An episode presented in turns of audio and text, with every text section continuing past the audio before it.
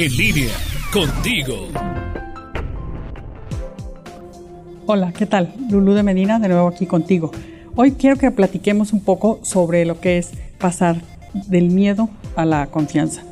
Cuando tenemos miedo nosotros por alguna situación o lo que nos sucede en la vida, pues a veces cómo estamos. Pues estamos o deprimidos, o estamos con estrés, o tenemos temor, o tenemos rencor hasta ciertas cosas que nos suceden.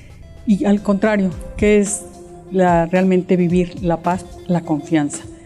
Pero para poder transitar, hacer ese puente, construir ese puente del miedo hacia la confianza, hay varias cosas por las que hay que transitar.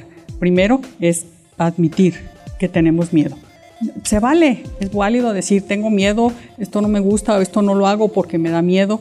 Se vale decirlo, pero también hay que enfrentarlo. Hay que enfrentar y admitir ese miedo que tenemos y decir, ¿qué voy a hacer para combatir este miedo?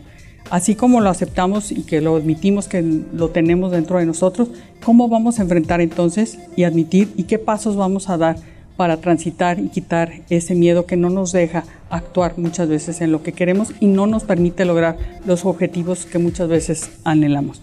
Lo primero que tenemos que hacer también para volver a tener esa confianza en, en nosotros mismos es querernosla. ¿La confianza qué es? La confianza es lo contrario del miedo, es la seguridad, es la fe, es la confianza. Entonces tenemos nosotros que tener confianza en nosotros mismos para poder decir, voy a enfrentar ese miedo. A lo mejor no lo he hecho y esto no he hecho. A veces en el trabajo, fíjate, o a veces en nuestra casa decimos, no, esta comida no la hago porque me da miedo y si no, como no me la sé, no, no la voy a hacer porque no me puede quedar en el trabajo. No, es que me da miedo porque me van a poner a sacar copias y yo no sé. Entonces, ¿qué debo de hacer para poder lograr quitarme ese miedo a lo mejor a la copiadora?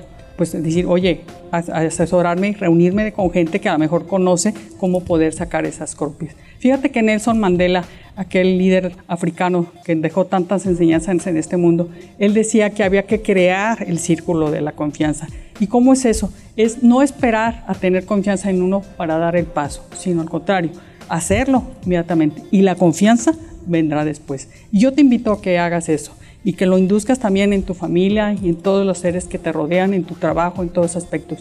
Crear ese círculo de confianza, dar el paso antes de que el miedo te paralice hazlo, inténtalo y verás. Y recuerda, los sentimientos de confianza aparecen después de los actos. Saludos, Lulú de Medina.